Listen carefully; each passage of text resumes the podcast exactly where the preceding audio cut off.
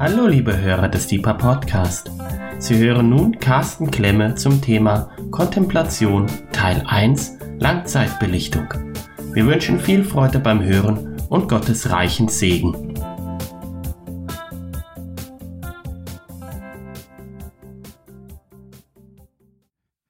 Lobpreisteam, wir haben gerade ein Lied gesungen, wo es heißt, du bist die Sonne für mich und du schenkst mir Gnade. Und wenn wir durch unser Leben hecheln und düsen und Gott möchte gerne etwas uns schenken und wir rasen nur so vorbei, dann äh, besteht die Gefahr, dass das Geschenk der Gnade gar nicht ankommt bei dir und bei mir. Und eigentlich geht es bei der Kontemplation um gar nichts anderes. Es geht um eine unmittelbare Erfahrung der Gegenwart Gottes. Es geht um ein Aufschauen zu Jesus in und durch Stille und Schweigen. Wir öffnen uns dem heiligen Geheimnis Gottes mit einem liebenden Blick und dem Geist Gottes in den Kammern unseres Herzens Raum zu geben. Meister Eckhart spricht auch von einem Seelenfünklein, das in uns wohnt. Und dieses Fünklein, das dürfen wir nicht jetzt so also auspusten, sondern wir dürfen es sanft anpusten. Es geht um ruhiges Verweilen.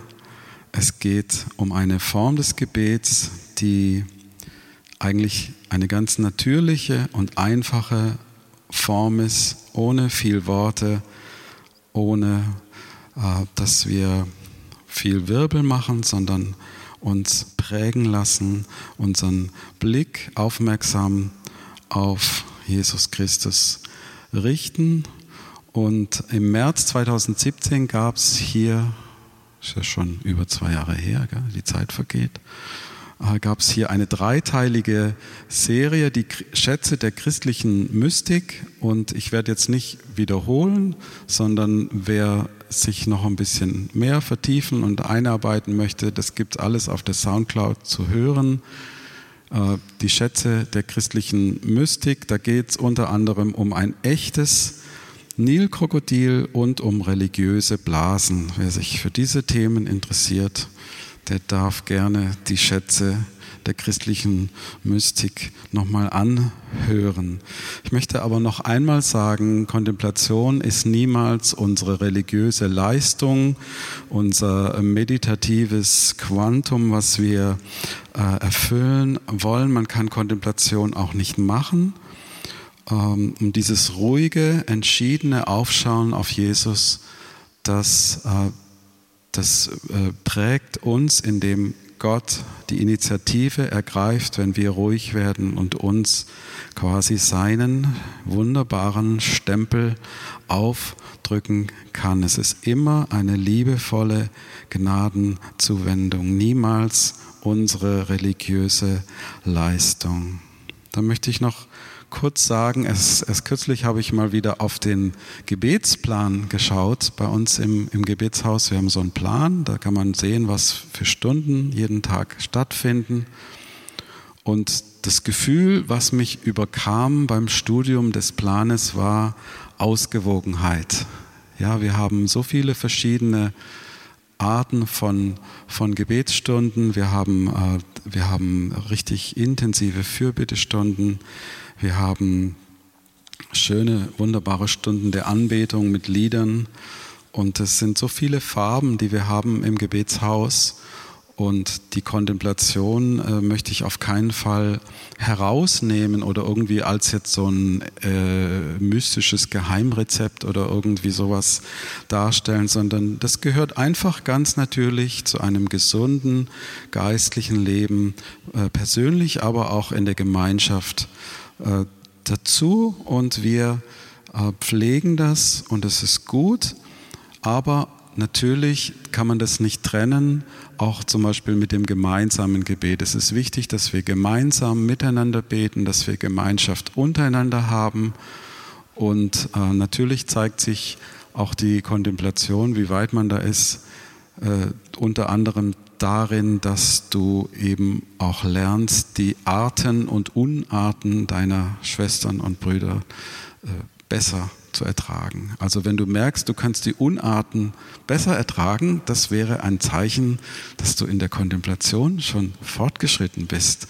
Oder dass du merkst, wie auf einmal so eine Liebe kommt für deine Schwestern und für deine Brüder und vielleicht sogar für Schwester X und für Bruder Y, denen du normalerweise nicht gerne über den Weg läufst, dann wäre das auch ein Zeichen, dass Gott schon seinen Stempel, seine Liebe in dich hineingelegt hat. Kontemplation, ich stelle mir das auch manchmal vor, dass wenn ich mich im Gebetsraum da aufs Bänkle setze, dann nehme ich meine Lieben und meine Freunde und die Familie und das Gebetshaus, ich, ich nehme sie mit. Ich kann nicht einfach mein Dasein künstlich trennen, sondern das prägt uns alle. Ja, was du tust, das hat auch Auswirkungen auf die anderen und wir können nicht ähm, diesem Individualismus und diesem Ego-Trip, unter, unter dem diese Welt leidet, äh, Raum geben. Und damit ist Kontemplation wirklich nicht gemeint. Kontemplation ist etwas Einfaches, etwas Natürliches und es gehört in das bunte, schöne Bild eines großen Bildes, was wir Gebet nennen. So, das noch einmal als kleine Vorbemerkung. Wir steigen ein. Heute unser Thema Langzeitbelichtung. Und morgen, äh, morgen Quatsch, nächste Woche, nicht morgen, nächste Woche geht es dann um das Thema raus aus der Box. Ja, da geht es dann um sogenannte Mind Maps und äh, Landkarten in unserem Kopf und wie äh, die durch Kontemplation auch verändert werden können. Und heute Abend geht es eben um das Thema Langzeitbelichtung. Und ihr seht hier den wunderschönen Hochschwarzwald. Und wir wohnen äh, im Hochschwarzwald jetzt schon seit äh, über fünf Jahren in der Nähe von Eisenbach. Das ist also ein Kulturzentrum. Da gibt es ganz viel Kultur, ein paar Häuser, eine schöne Kirche und viel Gras und Bäume. ist alles Kultur. Und ähm, seit fünf Jahren gehe ich mehrmals in der Woche in diesen Wald hinein, um dort in der Kathedrale Wald zu beten, mal mehr, mal weniger. Und die Kathedrale Wald hat mich geprägt. So, wenn ich über jetzt seit fünf Jahren mache ich das und ich gehe immer wieder mehrmals die Woche in den Wald und so und das, der Wald fängt direkt hinter unserem Haus an. Also man muss 50 Meter laufen, dann bist du im Wald.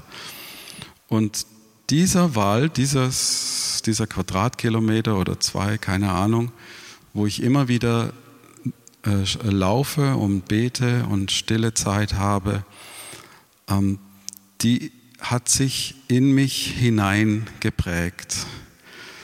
Das ist in mir, wenn morgen eine Horde von Holzfällern in Eisenbach einfallen würden mit, mit riesigen Kettensägen oder wenn die Hitzewelle, die jetzt gerade angefangen hat, so lange andauern würde, dass alle Bäume vertrocknen würden in Eisenbach und Umgebung und von dem schönen Wald nichts mehr übrig wäre, außer traurige Stümpfe und vertrocknete Pflanzen, dann wäre der Wald immer noch da, weil er in mir ist, weil er sich in mich hineingeprägt hat. Und dieses frische Grün, all die Farben von Grün, der Geruch von Harz, die Vögel, die, ähm, die ganze Natur, die Jahreszeiten, das ist in mir. Es hat sich in mich hineingeprägt. Und wenn ich wenn ich die Augen zumache, dann kann ich mir das vergegenwärtigen. Ich bin im Wald und selbst wenn der Wald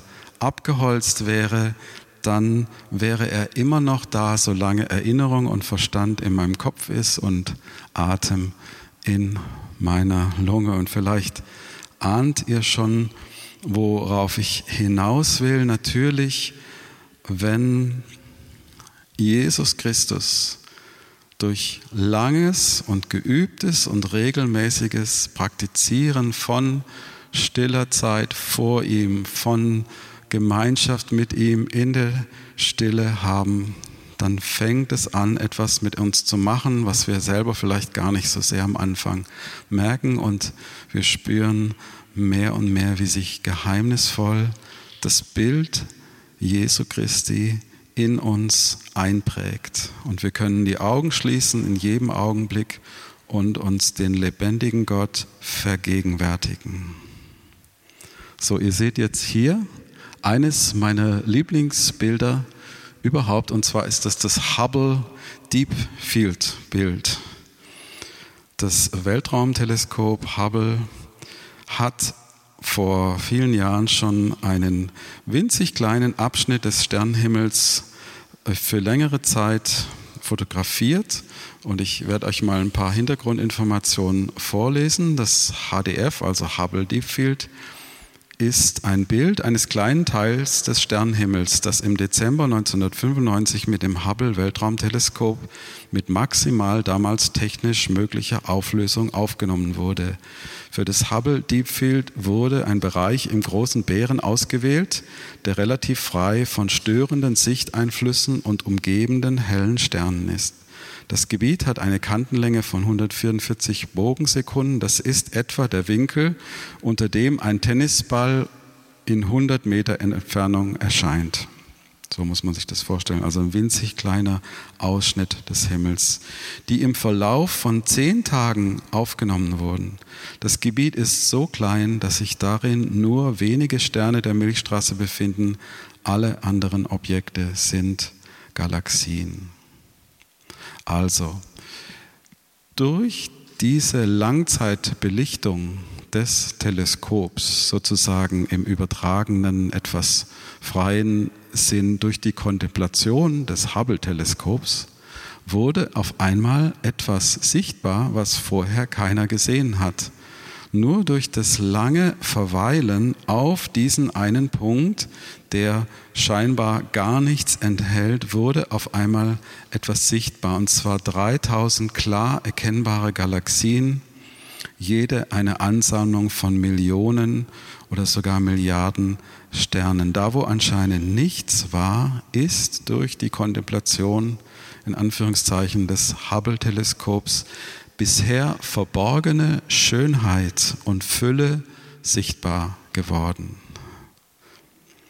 So, und ich weiß nicht, wie es euch geht, aber manchmal habe ich so skeptische Anflüge, wenn, wenn Menschen so, so überschwänglich erzählen, was sie alles mit Gott erlebt haben und, und was Gott alles geredet hat und so. Und ich denke, ja, schön, schön, schön für dich.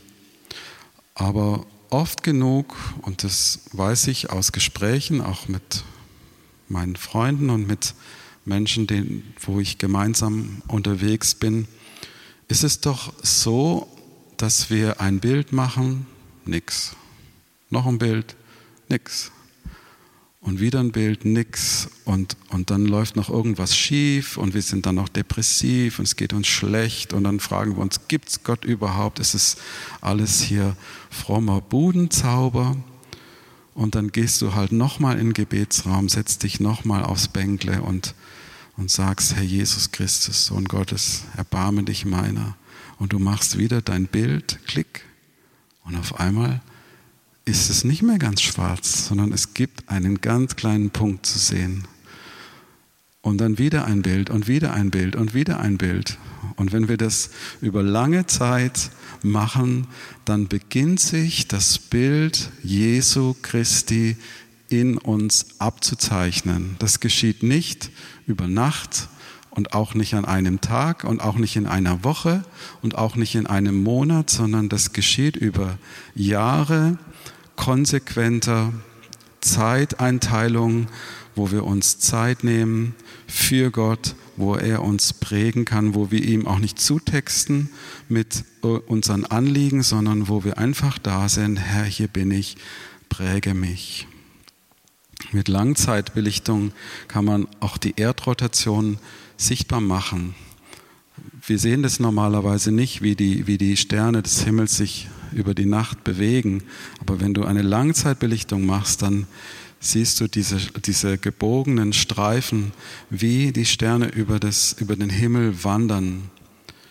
Du kannst taghelle Bilder machen in der Nacht, weil die Belichtungszeit einfach so lange ist, dass das, was vorher ganz undeutlich war, auf einmal klar und hell wird. Und ein Fotograf, der überlegt sich genau, wie er diese Langzeitbelichtung macht. Er überlegt sich sorgfältig sein Motiv. Er bereitet seine Aufnahme gut vor. Und so sollten wir uns auch darin üben, unsere Belichtung, unsere Zeit, wo wir uns dem Herrn aussetzen und wo wir uns prägen lassen, äh, unser Motiv genau zu wählen. Und unser Motiv ist nicht irgendwas, sondern unser Motiv hat einen Namen, Jesus Christus, der Sohn des lebendigen Gottes. Das ist unser Motiv und ihn schauen wir an. Psalm 37, Vers 7 sagt, sei still dem Herrn und warte auf ihn. Das ist die Luther-Übersetzung. Warte still und geduldig darauf, dass der Herr eingreift. Hoffnung für alle. Überlass dich ruhig dem Herrn und warte, bis er eingreift. Neue Genfer Übersetzung. Ihr seht hier übrigens auch ein Bild, das auch mit Langzeitbelichtung gemacht wird. Das ist der Rheinfall, also nicht der Rheinfall, sondern der Rheinfall zwischen äh, an der deutsch-schweizerischen Grenze der Rhein, wie er dann so darunter und man sieht, das Wasser wird ganz weich, weil eben durch die Langzeitbelichtung diese schnellen Bewegungen versch verschwimmen und man das eigentliche Motiv noch viel klarer sehen kann. Und ich möchte euch jetzt eine biblische Geschichte vorstellen, wo es genau um diese Langzeitbelichtung geht. Und zwar seht ihr hier einen Blick nicht vom Schwarzwald, sondern vom Berg Karmel. Und es geht um Elia. Der Karmel, abgeleitet von Kerem El, Weingarten Gottes, ist ein Gebirge im Norden Israels. In den Tälern werden Wein und Orangen, Bananen, Feigen und andere Früchte angebaut. Die reiche grüne Vegetation des Karmels mit ihren seltenen Blumen, dem Duft der Orangen und Oliven wird bereits in alten Chroniken gepriesen. Jesaja 35. Die Wüste und Einöde wird frohlocken und die Steppe wird jubeln und wird blühen wie die Lilien. Sie wird blühen und jubeln in aller Lust und Freude. Die Herrlichkeit des Libanon ist ihr gegeben und jetzt kommt die Pracht von Karmel. Sie sehen die Herrlichkeit des Herrn, die Pracht unseres Gottes. Also der Karmel ist ein Ort der Fruchtbarkeit, der Schönheit, ein Ort wo der Duft von Orangenblüten und Wildblüten weht. Und ich werde gleich deuten und versuchen zu erklären, ähm, was es auch für uns konkret bedeuten kann. Die, die Autoren des Neuen Testaments und auch die Kirchenväter und die Wüstenväter deuten das Alte Testament immer so, dass es auf Christus hinweist. Sie finden überall äh, geheimnisvolle Bilder von Jesus. Ja, Paulus stellt allegorisch Hagar und Sarah gegenüber den alten und den neuen Bund. Er deutet den Exodus und das Wasser aus dem Felsen bei Mose auf die christliche Taufe. Jesus spricht vom Geheimnis des Reiches Gottes. Er hat das äh, Gleichnis vom Seemann und er selber legt zum Beispiel die Geschichte von der Schlange, die Mose in der Wüste aufrichtet, um die Israeliten zu heilen. Und er sagt selber, und wie Mose in der Wüste die Schlange erhöhte, so muss der Sohn des Menschen erhöht werden, damit jeder, der an ihn glaubt, ewiges Leben habe. Er selber legt die Schlange als Bild für seinen Tod am Kreuz aus. Es ist eine geistliche, eine relevante Interpretation und Auslegung. Und wenn wir nur die Bibel als ein historisches Buch sehen, dann, äh, ja, was, was, welche Kraft hat es dann, uns zu verändern? Das heißt, die Bibel möchte möchte das Wort Gottes für uns sein, in uns hineinsprechen und Dinge in uns und in unserer Mitte bewirken. Und so wird eben oft die, die Geschichten des Alten Testaments werden ausgelegt und gedeutet im Kontext der Offenbarung des neuen Bundes in Jesus Christus. Und so möchte ich jetzt die folgende Geschichte auch deuten mit euch. Und zwar geht es um Elia und den Regen. Man muss dazu sagen, die Geschichte spielt im 9. Jahrhundert vor Christus und am Ende einer dreijährigen Dürreperiode. Also das Land war komplett ausgetrocknet. So, und hier kommt unser Text. Ihr braucht es jetzt nicht alles hier mitlesen, ich lese es vor. Da sagte Elia zu Ahab, dem König von Israel, geh und lass dir etwas zu essen und zu trinken bringen, denn gleich fängt es an zu regnen. Ich höre es schon rauschen. Während Ahab aß und trank, stieg Elia zum Gipfel des Karmel hinauf. Dort oben kniete er nieder, verbarg das Gesicht zwischen den Knien. Er kniete nieder und er verbarg das Gesicht zwischen den Knien. Nach einer Weile befahl er seinem Diener, steig auf den höchsten Punkt des Berges und blick über das Meer. Also vom, vom Gebirge Kamel kann man auch das Meer sehen. Dann sag mir, ob du etwas Besonderes siehst. Der Diener ging, hielt Ausschau und meldete, kein Regen in Sicht. Doch Elia schickte ihn immer wieder, geh, sieh noch einmal nach. Endlich beim siebten Mal rief der Diener, jetzt sehe ich eine kleine Wolke am Horizont, aber sie ist nicht größer als eine Hand. Da befahl Elia, lauf schnell zu Ahab und sag ihm, lass sofort anspannen und fahr nach Hause, sonst wirst du vom Regen überrascht. Und dann kam auch schon ein starker Wind auf und schwarze Wolken verfinsterten den Himmel und es dauerte nicht mehr lange und ein heftiger Regen prasselte nieder. Und ich möchte es jetzt mal so deuten, dass der Berg Karmel, das ist der fruchtbare Ort der Begegnung mit, wo Gott mit dir einen Ort der Begegnung schaffen möchte. Es ist der Duft von Jesus, der in den Kammern unseres Herzens Einzug hält. Der Karmel, auch wir, wir wissen von den Geschichten, wo Jesus auf den Berg steigt oder wo besondere Dinge auf dem Berg geschehen, die eben nicht auf dem, auf, im Tal geschehen, sondern nur oben auf dem Berg. Und Karmel, stell dir mal vor, da gibt es einen Karmel in dir, einen Berg Gottes, ein, ein, ein fruchtbarer, schöner Ort, wo es duftet nach Jesus. Das ist Karmel. Das Meer, das ist einfach die Unendlichkeit, die Weite, der Ozean der Heiligkeit, der Gnade Gottes. Okay, wir haben den Karmel, wir haben, wir wissen, Gott ist die Liebe, Gott ist heilig und Gott ist allmächtig, allgegenwärtig, allwissend und einfach ganz anders wie wir. Das ist das Meer. Und aus dem Meer steigt ganz real und ganz praktisch eine kleine Wolke hervor. Das heißt, das ist das, was aus dem Meer der Gnade sich erhebt und zu dir kommt, zu dem Karmel in dir, zu dem Ort der Begegnung. Und Elia ist natürlich ein Bild auf den neuen Menschen, auf den Christus in dir, die neue Schöpfung, die nicht unser eigenes Werk ist, sondern die uns zuteil wird durch die Gnade Gottes. Und eine Sache, die ich sehr faszinierend finde, ist, dass der Elia nicht selber immer hoch auf den Berg geht, um jetzt zu gucken, die Wolke schon da ist oder nicht, weil er hat sie ja schon vorher rauschen gehört, sondern er schickt seinen Diener. Und der Diener, das sind deine Sinne, das ist deine Fähigkeit, innerlich und äußerlich wahrzunehmen.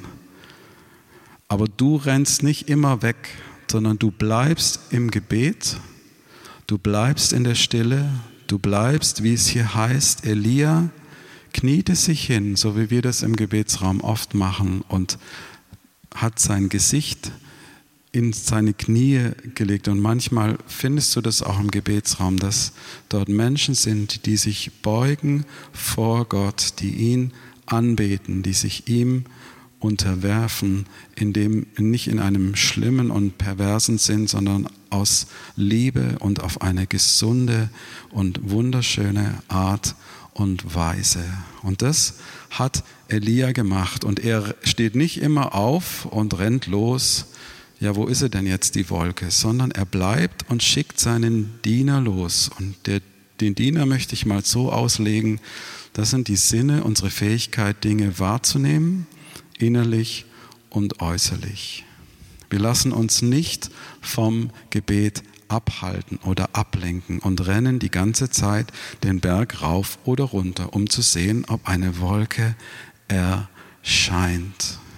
So möchte ich dieses Bild deuten. Stell dir das mal vor, der Karmel in dir, die, die ewige Heiligkeit und Liebe Gottes, Elia, der, der Christus in dir und der Diener, das, was du wahrnehmen kannst, sowohl innerlich wie auch äußerlich. Und dann diese, na, diese große Trockenheit und, und Elias sagt schon am Anfang, ich höre den Regen. Und früher habe ich mir diese Geschichte von Elias so vorgestellt, dass er mit einem ganz verbissenen Gesicht und gewaltiger Gebetspower diese kleine Wolke aus dem Meer herausbetet und presst. Und ähm, natürlich wissen wir nicht, wie er gebetet hat. Sicher mit Leidenschaft und Sehnsucht. Aber es heißt, er hörte schon vorher den Regen. Und was, und ich will es jetzt so deuten, was noch zu tun übrig blieb, ist in einer Haltung der Anbetung. So ähnlich wie wir das oft im Gebetsraum machen, das zu praktizieren, was wir gerade aus dem Psalm gehört haben. Sei still dem Herrn warte auf ihn. Warte still und geduldig darauf, dass die Wolke erscheint, dass der Herr eingreift. Überlass dich ruhig dem Herrn und warte, bis er eingreift. Das heißt, wir wissen natürlich auch nicht, wie lang das ging, aber Elia hat auch so eine Art Langzeitbelichtung gemacht. Das ging, dauerte bestimmt nicht nur fünf Minuten, jetzt den Diener darauf und wieder runter zu schicken, sondern ich stelle mir vor, dass es auch ein längerer Vorgang war, eine Langzeitbelichtung. Und vorher war da eben nichts, nur Dürre, nur Trockenheit. Und erst später kommt kommen deine Sinne, kommt deine Wahrnehmung, kommt auch dein Inneres wir haben eine, eine, eine Antenne für Gott bekommen durch den Heiligen Geist, wenn wir die Kindschaft Gottes angenommen haben. Und dann sagt irgendwo die Stimme, ich schau mal da, da ist die kleine Wolke, da ist der Segen, da passiert was. Und es ist der Anfang von einem großen, großen Regen.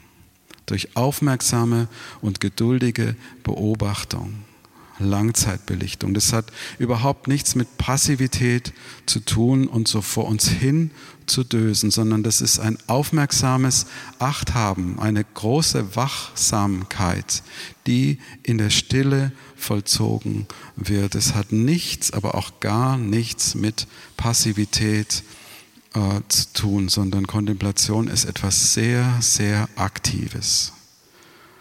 Und ich habe gesagt, wir, wir haben Jesus Christus als den, auf den wir unseren Fokus von unserer Langzeitbelichtungskamera richten. Und hören wir auch im Kontext dieser Geschichte von, von Trockenheit und, und Dürre, Jesus sagt, wer Durst hat, der soll zu mir kommen und trinken.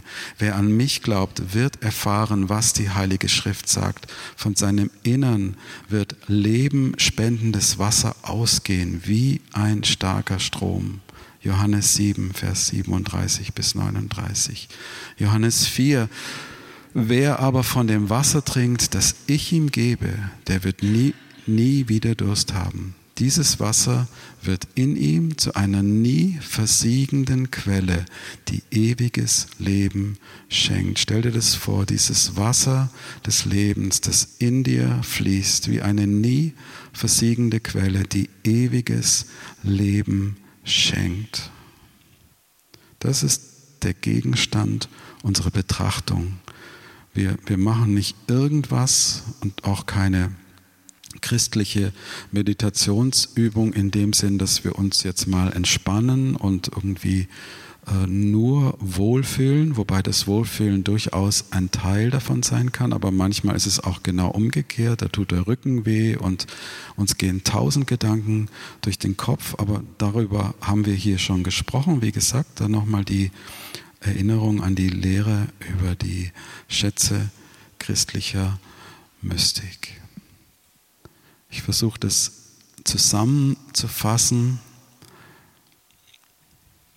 der Impuls heute Abend war eine Einladung zur Kontemplation, also dem Christus in uns und in unserer Mitte durch eine ausreichende Belichtungszeit Raum zu geben.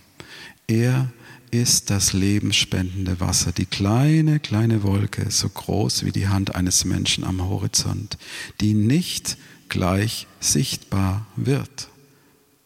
Siebenmal muss Elia den Diener losschicken und dann sieht er erst eine kleine, kleine Wolke.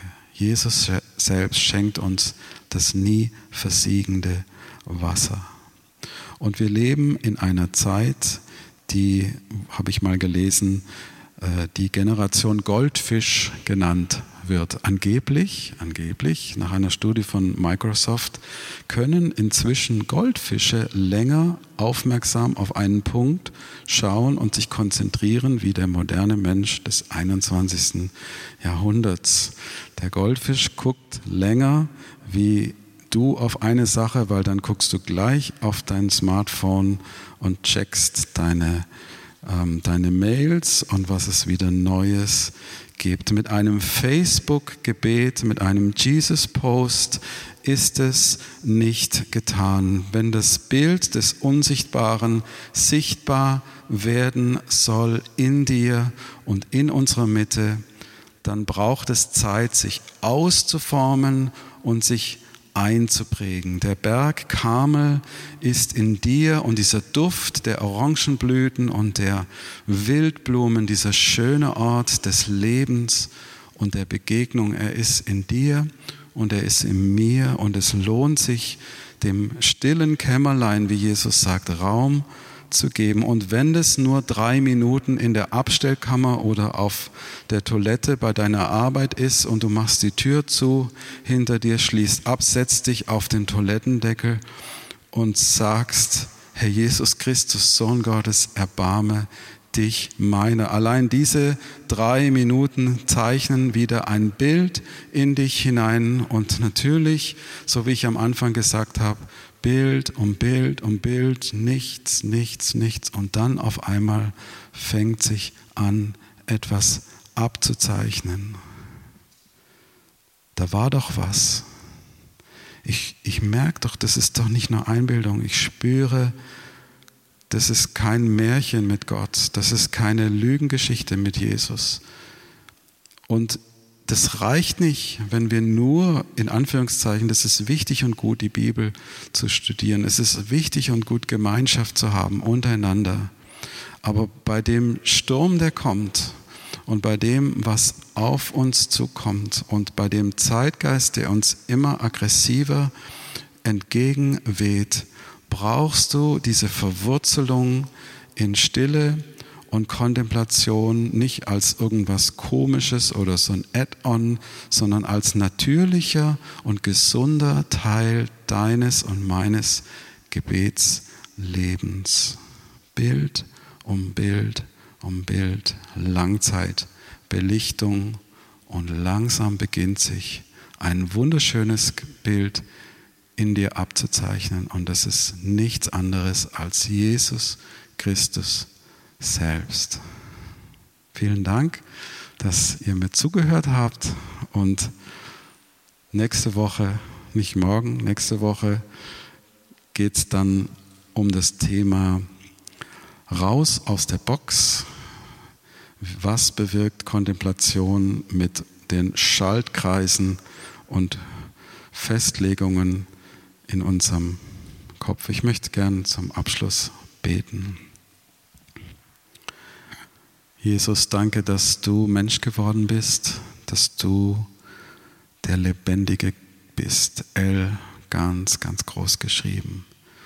Du bist der Sohn Gottes, der Messias, und das hast du dem Petrus offenbart auf eine übernatürliche Art und Weise. Und Herr, selbst der Paulus sagt, dass er das Evangelium, was er empfangen hat, nicht von Menschen empfangen hat. Und Herr, das, das wünschen wir uns und das brauchen wir in dieser verrückten Zeit und dieser schnelllebigen Zeit, dass dein Bild ganz tief und gut und gesund in uns hineingeprägt wird. Und Herr, da wo wir äh, uns einfach nicht die Zeit genommen haben und wo wir so rumgedüst sind, bitten wir dich, dass du uns vergibst, unsere Schuld und unsere Sünde. Und Herr, führ uns auf den Karmel, führ uns an den Ort, wo es duftet nach dir, Jesus. Und Herr, wir wollen uns dafür öffnen und wir bitten dich um dein Erbarmen. Herr Jesus Christus, Sohn Gottes, erbarme dich meiner. Amen.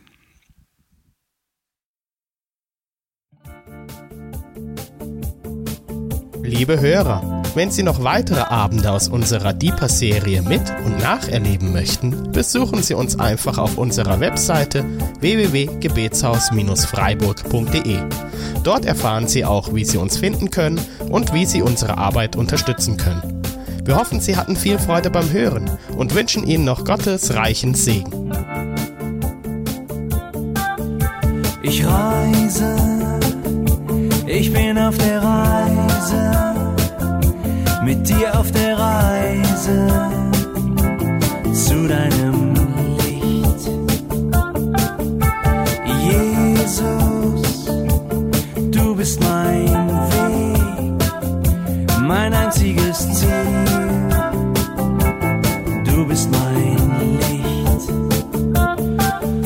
Ich will tiefer, weiter, höher, schneller, intensiver, klarer.